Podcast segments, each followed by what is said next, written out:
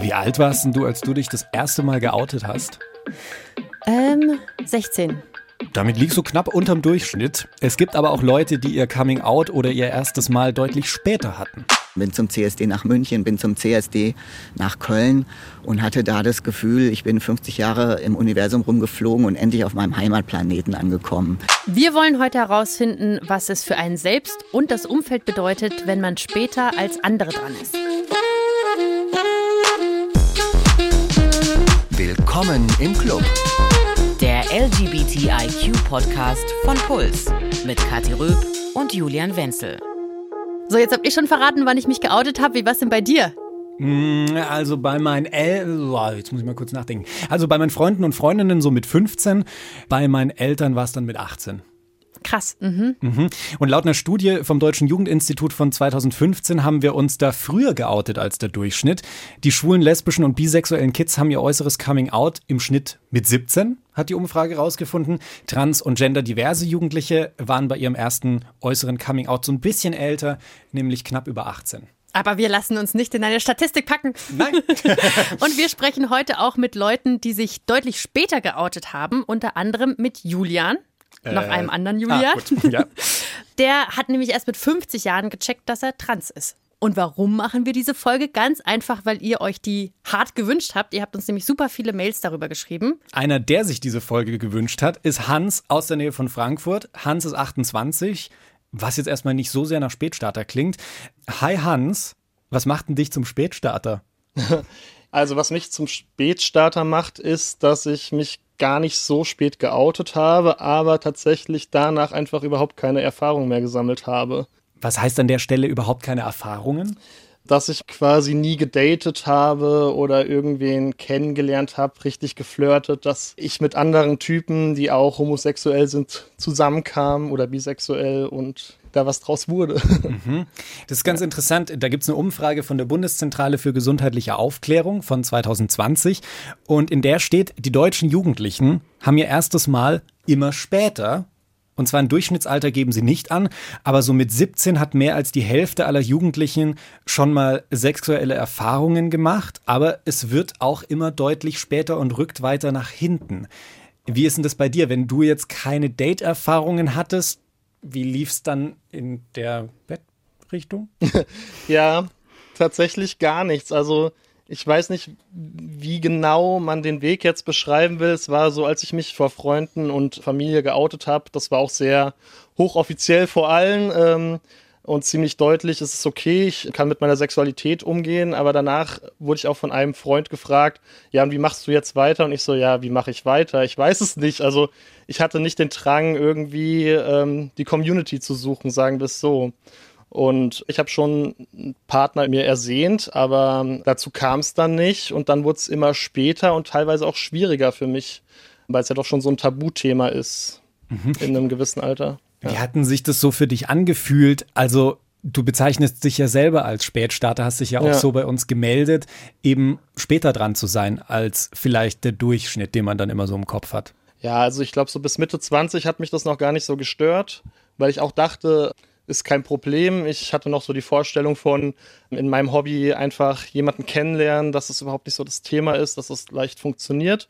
Jetzt gegen Ende 30, wo ich mich jetzt befinde, ist es doch schwieriger. Ich habe jetzt auch angefangen tatsächlich mit ähm, Online-Dating und es ist auch echt, sind auch schöne Erfahrungen, aber ich tue mir wirklich schwer, das zuzulassen in eine gewisse Richtung, in mhm. eine tiefere Richtung. Ja. Kurze Zwischenfrage, weil du gerade gesagt hast, Ende 30. Du gehst auf die 30, nein, nein, oder? Auf, ich gehe auf die 30 zu Ende, Ende 20, okay. genau. Hast du denn eine Erklärung dafür, warum du so spät gestartet hast? Ich glaube, da hängen viele Faktoren dran.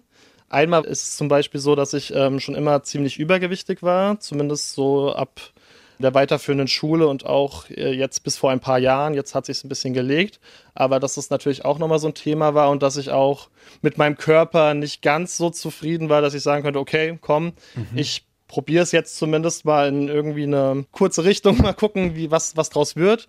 Das andere Thema ist auch so, dass ich immer die Vorstellung hatte, äh, ich muss nicht unbedingt in eine Szene gehen oder online gehen, um Leute kennenzulernen und dass ich daraus eine Beziehung entwickeln könnte. Es ist halt dann einfach nicht dazu gekommen. Also in meinem Hobby, das ich betreibe, gibt es zwar auch schwule ähm, Leute, aber es ist nicht so, dass ich da jetzt irgendwie schon wen kennengelernt hatte, mit dem mehr lief, ja. Voll. Und das ist ja auch völlig legitim, ne? Und ja, das auf jeden Fall, genau. Total. Wenn ihr jetzt schon eine Sache mitnehmen könnt von der Folge, dann wahrscheinlich einfach, hey Leute, also so Zahlen, Zeiten ist doch eigentlich wirklich Schnuppe. Aber du bist dann irgendwann durchgestartet sozusagen. Wie haben denn die Leute darauf reagiert, wenn du ihnen gesagt hast, dass du noch nie davor Sex hattest? Es war auch unterschiedlich und ich fand es auch interessant tatsächlich mit den Leuten, denen ich gedatet habe, waren das einige, denen es so ging. Und das war jetzt auch so der Beweggrund, weswegen ich gesagt habe, hier, das müsste mal zum Thema gemacht werden. Ich glaube, das wird einfach nicht so laut.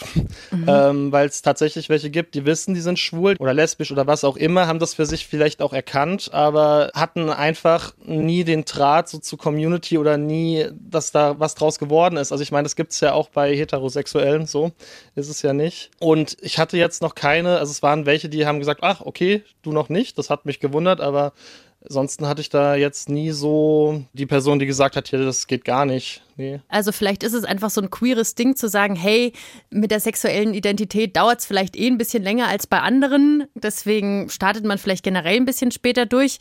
Oder ist es vielleicht genau das Gegenteil, weil zumindest ja in der schwulen Community kommt es mir so vor, dass Sex da eine wahnsinnig dominante ja. Rolle spielt. Ja. Mhm. Oh, ja. Das war für mich halt auch immer so ein Problem, weil ich doch schon da irgendwie ein traditionelleres Bild im Kopf habe, nicht äh, ob Mann und Mann zusammenkommen, Frau und Frau oder wie auch immer, aber dass ich das rantasten quasi im echten Leben. Ich wollte mich nicht mit jemandem treffen mit dem Gedanken, okay, wir treffen uns jetzt, weil vielleicht der Gedanke da ist, wir wollen irgendwann mal zusammenkommen oder wir wollen jetzt Sex haben, sondern ich wollte das einfach quasi in meinem normalen äh, Anführungsstrichen normalen Umfeld schaffen, äh, jemanden kennenzulernen und da entwickelt sich was. Ich merke, die Chemie stimmt und man kommt sich näher und so, ja. Du bist einfach ein richtig großer Romantiker. Ja, ich glaube, merke es gerade.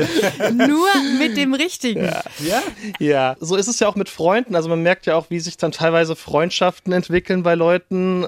Einfach dadurch, dass man nach irgendeiner Veranstaltung zusammengesessen hat und bis in die Nacht gequatscht hat und gemerkt hat, okay, wir sind auf einer Wellenlänge. Voll. Und wie schön das sein kann und so hätte ich es mir halt auch gewünscht die ganze Zeit. Deswegen war das, glaube ich, auch so prägnant für meinen Weg. Ja. Voll. Und das will ich dir auch echt nicht verübeln, dass du auf den richtigen wartest. Das ist ziemlich cool. Ein bisschen aber, neidisch. ja. Aber wie lange weißt du denn schon, dass du schwul bist? Also, äh, ja. genau, wann war dieses innere Coming Out? Das wusste ich schon sehr früh. Mhm. Also in der Pubertät habe ich das schon gemerkt, auch in der Vorpubertät schon auf jeden Fall, dass ich auch auf Männer stehe es hat dann so ein bisschen gedauert, dass ich das auch akzeptieren konnte für mich, weil ich dann auch doch schon sehr ein schüchterner Typ war auf, in der Hinsicht und auch schon gemerkt habe, dass es in dem Alter nicht so cool ankommt. Und irgendwann dann habe ich auch akzeptiert für mich, dass ich bisexuell bin und dann aber auch nach ein, zwei Jahren gemerkt, okay, nee, die Bisexualität ist es auch nicht und habe das dann für mich auch relativ schnell akzeptieren können, weil ich auch einfach wusste, dass mein näheres Umfeld da definitiv keine größeren Schwierigkeiten mit haben wird. Ja. Mhm. Und dass du dann später gestartet hast, scheint ein Thema für dich zu sein, weil du hast es ja geschrieben. Aber hat es ja. dich denn auch gestört? Ja, erst jetzt so die letzten Jahre tatsächlich. Vorher hat es mich nicht richtig stark belastet, aber ich merke jetzt einfach, dass ich das Gefühl habe, diese Erfahrungen fehlen mir, um damit entspannter umgehen zu können. Mhm. Ja. Ich, ich muss gerade selber so ein bisschen nachdenken. Ich hielt mich ehrlich gesagt selber auch mal für einen ziemlichen Spätstarter. Also ich hatte so mit 18 meine erste Beziehung und so während der Pubertät waren irgendwie Dating und Liebeleien waren überhaupt so gar kein Thema für mich. Mhm. Dachte ich immer, nee, ach, habe ich jetzt keine Zeit dafür, wozu jetzt der ganze Kram? Kommt schon irgendwann später mal. Und inzwischen macht mich das so manchmal ein bisschen traurig, muss ich sagen, wenn ich zum Beispiel Filme sehe, neulich erst wieder passiert, in denen sich dann irgendwelche so 14- oder 15-Jährigen ineinander verlieben, dann denke denk ich mir nicht, oh Gott, wie süß so, aber ich denke mir, oh, warum habe ich das damals nicht selber erlebt? Also so diese intensive Phase. Verstehe ich, aber ich glaube, in, sorry, aber mit 14, 15 bist du in der reinsten Pubertät, dir sprießt alles, deine Seele ist quasi ein nacktes Stück Fleisch auf einem Tablett und was auch immer von außen kommt, ob dich eine Person liebt oder nicht liebt, das fühlst du einfach hoch zehn. Also ja, ja, aber ich habe es halt nicht gefühlt. Sei froh. Ja. Ich merke schon, Kathi, Kathi will mich davor bewahren. Bist du manchmal neidisch äh, drauf, Hans, äh, auf andere, die alles so zwischen, alle Erfahrungen zwischen 14 und 17 in der Pubertät gemacht haben? Ja, ich finde es auch manchmal krass einfach, wie früh da teilweise welche zu stehen konnten. Also so ging es mir ja nicht. Ich brauchte dann schon die 19 Jahre, um da überhaupt zu sagen, okay, es ist so. Also ich glaube, ich war einfach in dem Alter auf einer ganz anderen Welle. Also das wäre für mich nicht möglich gewesen, da jetzt schon eine Beziehung zu führen oder mich richtig hart zu verlieben, um es mal so auszudrücken, ja. Aber jetzt so Neid eher weniger, ja. Wir können auf jeden Fall sagen, Hans ist nicht der einzige Spätstarter. Lisa hat sich nämlich auch bei uns gemeldet und sie hat ein bisschen länger gebraucht, bis sie gecheckt hat, dass sie auf Frauen steht. Wie alt warst du denn, als du gecheckt hast, dass du vielleicht nicht ganz so hetero bist, wie du immer gedacht hast? Mm, also zum ersten Mal habe ich mich in ein Mädchen verliebt. Da war ich, ja, weiß ich nicht, so 13 oder 14, also relativ in einem frühen Alter. Dann habe ich aber irgendwo gelesen, dass es ganz normal ist, dass man in seiner Pubertät eine Phase hat, wo man auf das gleiche Geschlecht steht, weil man ja auch mit seinem eigenen Körper dann erstmal äh, sich auseinandersetzt und so weiter. Und dann dachte ich, ach so, dann ist das jetzt eben diese Phase und habe das dann ja, irgendwie nicht weiter beachtet. Und so richtig klar, dass ich wirklich, wirklich auch auf Frauen stehe, war mir das dann so Ende 20, so mit 28 ungefähr, als ich mich dann in eine Bekannte verliebt hatte. Mhm. Erzähl mal, wie das so für dich war. Eigentlich war das so, wie eigentlich jede andere normale Verliebtheit ja auch ist. Also total aufregend und als ich sie dann gesehen hatte, war ich total aufgeregt. Aber ansonsten, ich habe mich jetzt nicht irgendwie speziell gewundert, dass es eine Frau war oder so. Das gar nicht unbedingt. Ah, das finde ich ganz spannend. Das heißt, dein, dein inneres Coming Out da mit Ende 20 hat dich jetzt nicht irgendwie ja überfordert oder irgendwie aus der Bahn geworfen. Nee, stimmt. Also ich überlege jetzt gerade, das war höchstens, als ich ähm, mich dann in meine jetzige Freundin verliebt äh, hatte und es klar war, dass wir auch zusammenkommen könnten. Da hatte ich dann wohl mal so auch gedacht, hm, wie sieht das aus mit Kinderkriegen und heiraten und so weiter. So, aber äh, in diesem Moment einfach, dass ich mich jetzt verliebt hatte oder dass ich mich dann doch zu Frauen hingezogen fühle, das war jetzt irgendwie für mich gar nicht so, oh je, was ist da jetzt mit mir los, sondern das war einfach so ein richtig schönes Verliebtheitsgefühl. Oh, da muss ich gleich mitgrinsen. Sehr schön. Wie definierst du dich jetzt eigentlich? Ähm, also bezeichnest du dich als bisexuell, als lesbisch? Was ist so dein Label? Ich definiere mich als bisexuell, denn ich denke, auch die Zeit, die ich vorher mit Männern verbracht hatte, war ja auch eine schöne Zeit und die würde ich jetzt auch gar nicht irgendwie für mich leugnen wollen. Allerdings, ob ich jemals wieder mit einem Mann irgendwie zusammenkomme oder so, will ich gar nicht sagen, weil jetzt bin ich unheimlich glücklich mit meiner Freundin und denke irgendwie jetzt auch gar nicht darüber nach, was noch kommen könnte oder sollte. Aber wie gesagt, aus dem Grund, dass ich ja auch eine schöne Zeit mit äh, Männern verbracht hatte, denke ich schon, dass ich sagen kann, dass ich bisexuell bin. Du hast selber in deiner E-Mail an uns geschrieben, dass du dich fragst, wie du das so lange nicht bemerken oder irgendwie verdrängen konntest. Hast du da inzwischen eine Antwort drauf gefunden? Also warum konntest du es irgendwie so lange nicht bemerken? Ich denke, das liegt daran, dass ich damals so mit 13, 14 gehört hatte, dass es ganz normal ist, so in der Pubertät eine Phase zu haben, wo man auch auf das gleiche Geschlecht steht so im weiteren Verlauf meines Lebens hatte ich jetzt auch nicht unbedingt so viel Kontakt zu homosexuellen oder bisexuellen Menschen. Mhm, ähm, ja, so der Typ Frau, der mir gefällt, ist eher ja, meine Freundin wird mich jetzt für den Begriff hassen, den mag sie nicht, äh, maskulin. Also ich mag eher maskuline Frauen und ich habe das Gefühl, die sind auch medial überhaupt gar nicht so repräsentiert. Also es gab jetzt irgendwie in welchen Serien oder Filmen oder so eben nicht eher androgyne oder maskuline Frauen, sondern eigentlich eher die äh, mit langen gemachten Haaren und glitzerndem Abendkleid. Äh, und wenn ich die gesehen hatte, dann dachte ich so, ach nee, ne, interessieren mich jetzt gar nicht so.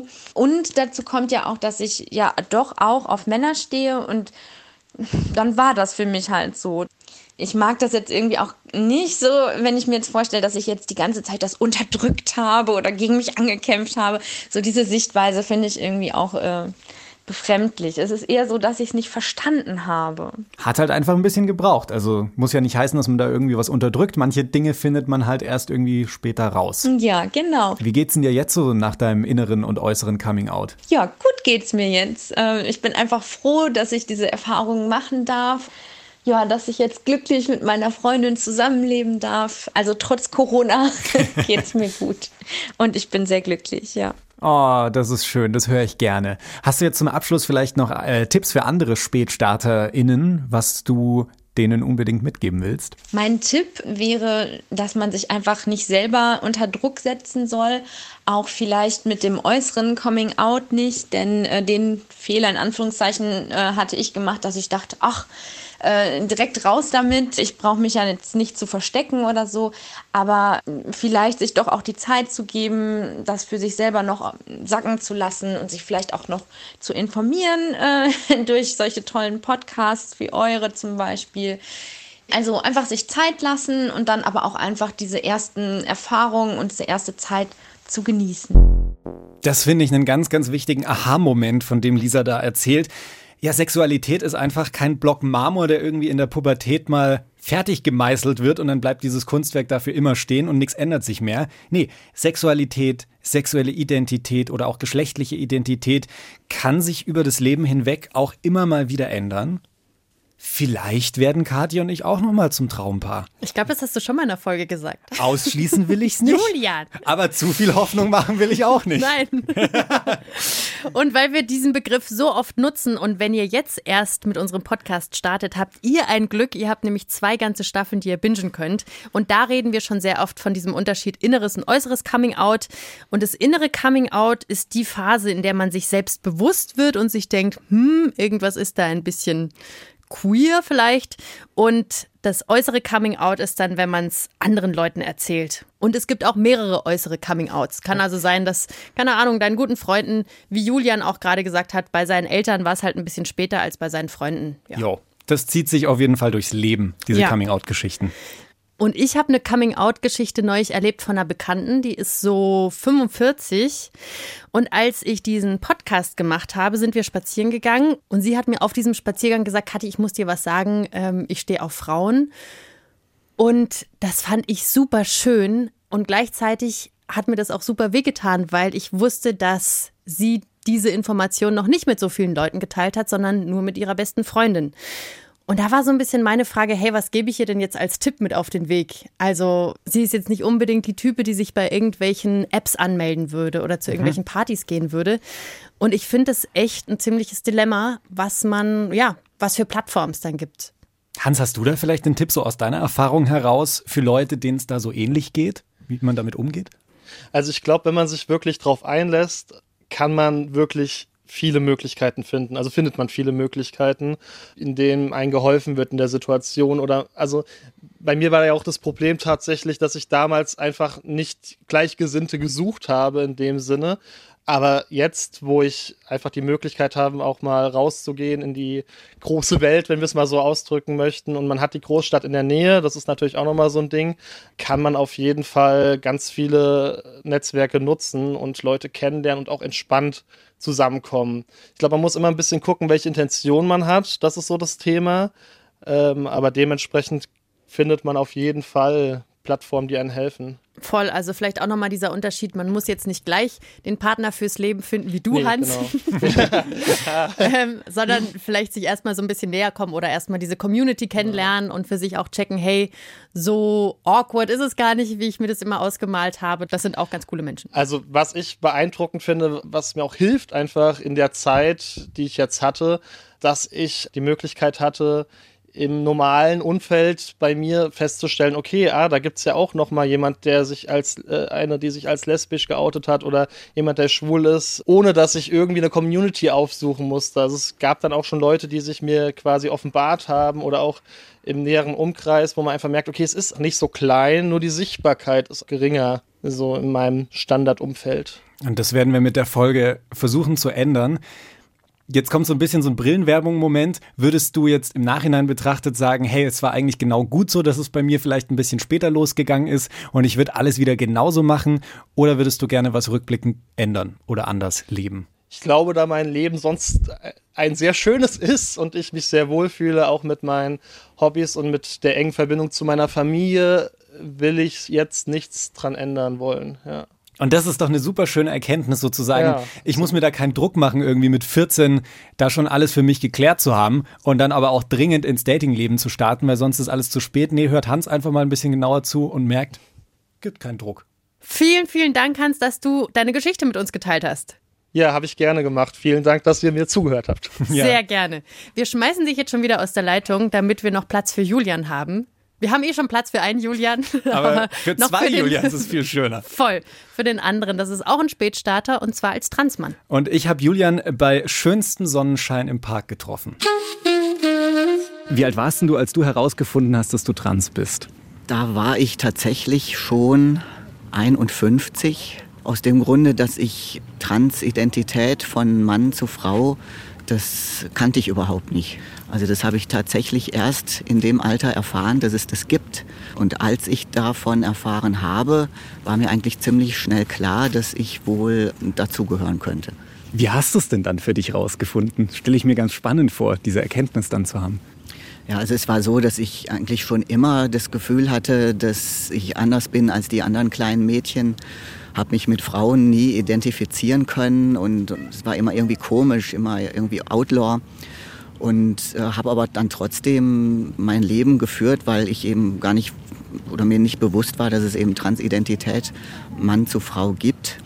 Und nach meinem 50. Geburtstag ist dann irgendeine so Phase gekommen, da hatte ich mich äh, in einen Kollegen auch verliebt und bin dann da abgeblitzt und habe dann herausgefunden, dass dieser Kollege wohl schwul ist.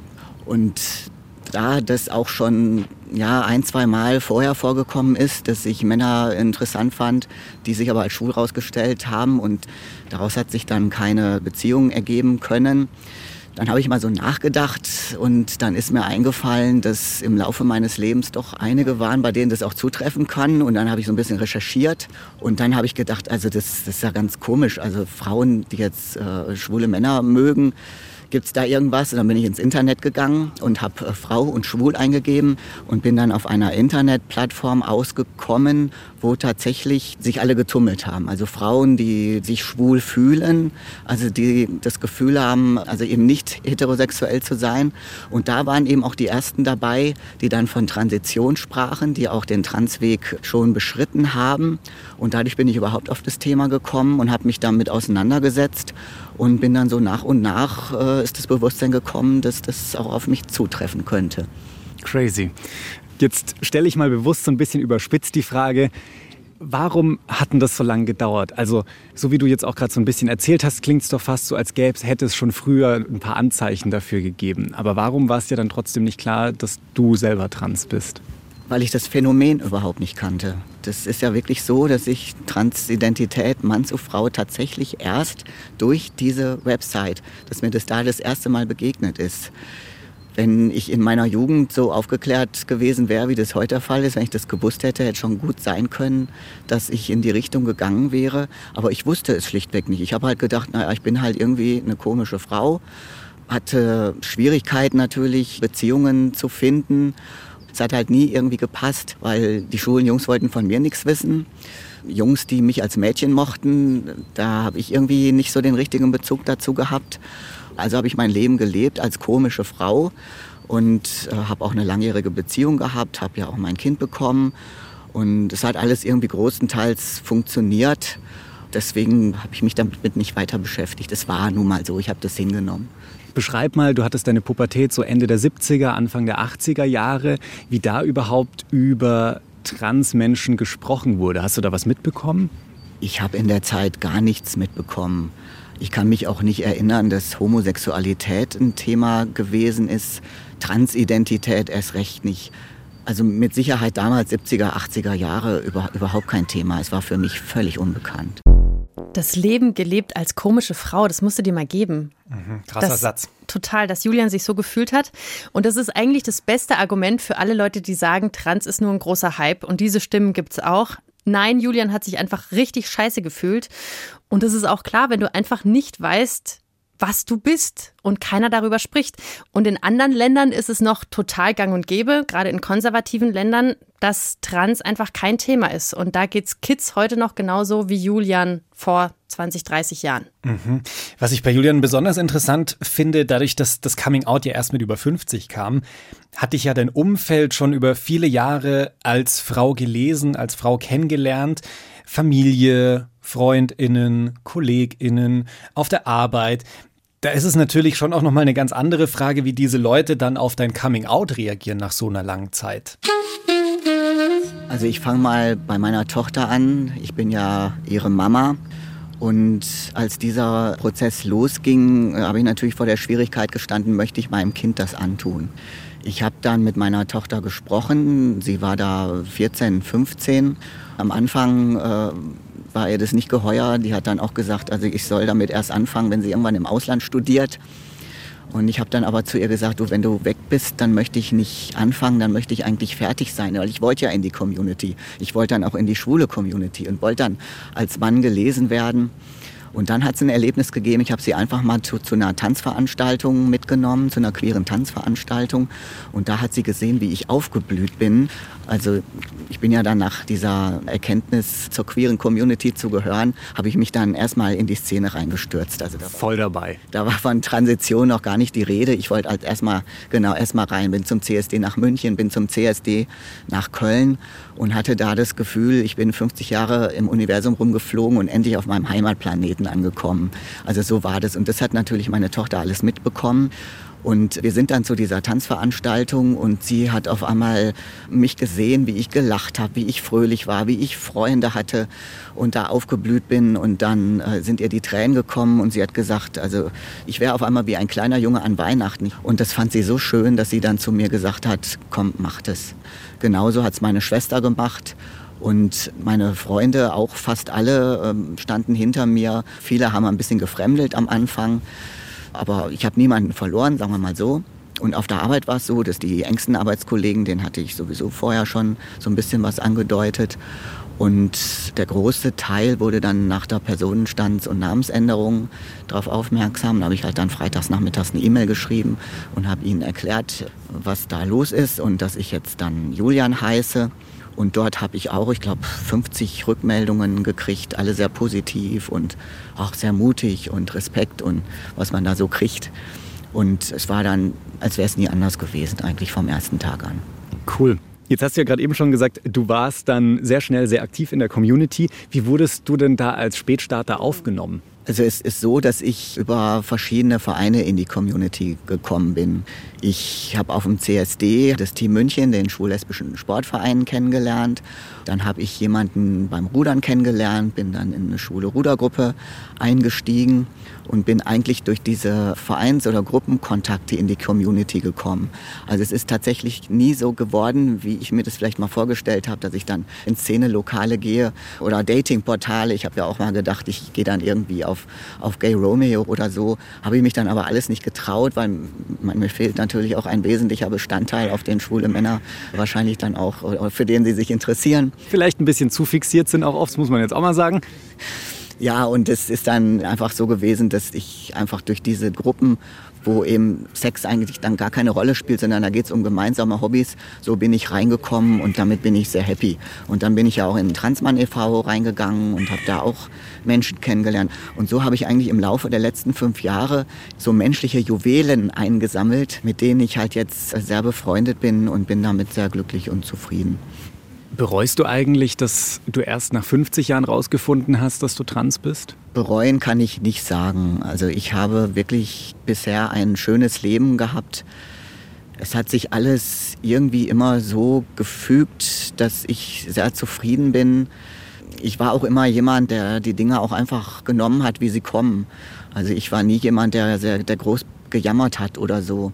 Ich ähm, bin glücklicherweise äh, in der Position gewesen, dass ich unter meinem Körper nicht gelitten habe. Und äh, alles, was sich in meinem Leben gefügt hat, war so in Ordnung. Und ich muss sagen, alleine dieses Kind, das ich zur Welt bringen durfte, war es wert, als Frau gelebt zu haben, 50 Jahre lang. Und ich möchte es nicht missen. Und, aber es war mir eben auch wichtig, dann mit dieser Erkenntnis einfach jetzt den neuen Weg zu beschreiten mit dem ich jetzt auch sehr glücklich bin. Also da gibt es dann wieder andere Sachen, die besser funktionieren, als sie vorher funktioniert haben. Beispiele? Also ich muss sagen, mein Sexualleben, das ist einfach unbeschreiblich. Ich fühle, ich empfinde ganz anders und ich kann mich viel mehr fallen lassen, ich kann mich viel mehr öffnen und habe da zum Glück auch einen Partner, der das nicht nur zulässt, der das auch provoziert, dass ich mich da vollkommen hingeben kann. Und das ist ein Punkt, den möchte ich nicht missen. Und es ist einfach, ich, ich fühle mich so befreit. Also ich darf jetzt ich selbst sein und bin mit mir selbst so im Reinen. Und das ist einfach auch total schön. Und ich habe ja noch ein bisschen Zeit, hoffentlich, um das dann auch weiterhin so, so zu leben und zu genießen. Was ich jetzt sehen konnte, was ihr nicht gesehen habt, ist, mit jedem Satz wurde Julians Grinsen so ein bisschen breiter. Das ist total mitnehmend, wie du davon erzählst. Zum Abschluss habe ich noch eine Frage. Wenn du jetzt eine Botschaft an dein 18-jähriges Ich geben könntest, mit dem Wissen von heute, was würdest du da für eine Botschaft übermitteln wollen? Also ich würde mit dem Wissen von heute, würde ich mir mitgeben, mich von Rückschlägen, die ich erfahren habe, durch andere Leute, die mich einfach anders gesehen haben, als, als ich mich gesehen habe oder die mich zum Teil auch gemobbt haben, da nicht dran zu verzweifeln und bei sich selbst zu bleiben, sich so anzunehmen, wie man ist und sich da nicht von den anderen beeinflussen zu lassen ich kann dem 18-Jährigen, kann ich jetzt nicht sagen, informier dich und, und geh deinen Weg, weil dann hätte ich ja dieses Leben, auf, auf das ich ja doch mit viel Freude auch zurückblicke, hätte ich ja dann nicht gehabt. Also ich würde jetzt nicht sagen, mach ein anderes Leben. Erfind das Internet als erstes. nee, aber ich denke, wichtig wäre einfach zu sagen, lass dich nicht frustrieren von anderen, sondern bleib irgendwie bei dir und versuche dich selbst anzunehmen. Boah, Julian, Vollgas. Und ich glaube, das kennt ihr da draußen, das Gefühl, das kenne ich auch super gut. Gerade wenn man zum Beispiel bei Social Media unterwegs ist und alles ist prima und dann kriegt man einen scheiß Kommentar und deine ganze Welt bricht zusammen. Mhm. Oder wo auch immer. Es gibt immer irgendwelche HaterInnen und ähm, denen einfach nicht zuhören. Und auch einen super wichtigen Punkt, den Julian angesprochen hat, was ich super crazy finde auch, ist diese Rolle, der Mutter, die ja voll an eine Geschlechterrolle gebunden ist. Ne? Mhm. Und er sagt, dass er das voll genossen hat, dass es ihm voll wichtig ist, Mama zu sein. Und ich finde es auch super stark von Julians Tochter. Also das ist so eine bestimmte Bindung und sie hat ihm aber wahnsinnig den Rücken freigehalten. Hut ab. Ja, ich habe mich total gefreut, Julian treffen zu können, muss ich sagen, weil, weil er einfach so viel Zufriedenheit ausgestrahlt hat und mir auch nochmal deutlich gezeigt hat, es ist nie zu spät, zu sich selber zu stehen. Wenn ich mit 50 merke, ich brauche, was weiß ich, ein Ganzkörpertattoo, dann warum nicht? Es fehlt nicht mehr so viel für ein Ganzkörper. Vielleicht dauert es bei mir nicht bis 50, aber das ist ein anderes Thema. Warum nicht einfach machen? Weil das ähm, wurde mir nochmal klar, als ich mit Julian gesprochen habe. Oft existiert in unserer Gesellschaft so dieses Bild, naja, bis 30 stellst du halt deine Weichen für dein Leben und dann fährst du aber dann ab da auch bitte nur noch auf dem Gleis, wo du halt eingebogen bist und fertig, da ändert sich nichts mehr. Nee, ist nicht so. Man kann immer noch mal eine neue Weiche stellen und neu abbiegen und das finde ich an Julians Geschichte so stark. Ja, und da können wir euch vielleicht auch so ein bisschen empowern da draußen, weil ehrlich gesagt dachte ich, als ich in die Folge reingegangen bin, hey, spätes Coming Out ist irgendwie immer so ein bisschen doof wegen Anschluss finden und so. Mhm. Aber wir haben Leute gehört, die ja da anders drauf reagieren. Und das nehme ich mit von Hans und Lisa und Julian, dass es eben auch mit einem späteren Start zu einer echten Erfüllung kommen kann. So. Oh ja. Vielen, vielen Dank, dass ihr euch die Folge so oft gewünscht habt. Wenn ihr auch einen Wunsch habt für eine Folge, schickt uns gerne eine Mail an willkommen im Club at deinpuls.de oder einfach eine Nachricht über unseren Insta-Account Willkommen im Club, klein und zusammengeschrieben. Oder schickt uns auch eine Sprachnachricht an die 0151 12 18 4 mal die 5. Also an dieser Stelle nochmal willkommen im Club an euch alle da draußen. Wirklich scheißegal, wie alt ihr seid. Und wir hören uns nächsten Mittwoch wieder. Und wenn ihr bis dahin wenig zu tun habt oder Lust habt, uns eine kleine Freude zu machen, dann schickt uns gerne Nachrichten mit ein paar Coming-out-Tipps. Da planen wir nämlich gerade eine Folge zu. Ja, mal schauen, welche Tipps ihr so parat habt. Wir kramen bei uns auch nochmal im Erfahrungsschatz, was wir so an Tipps mitgeben können. Bis dahin, Leute. Tschüss. Tschüss. Thank you.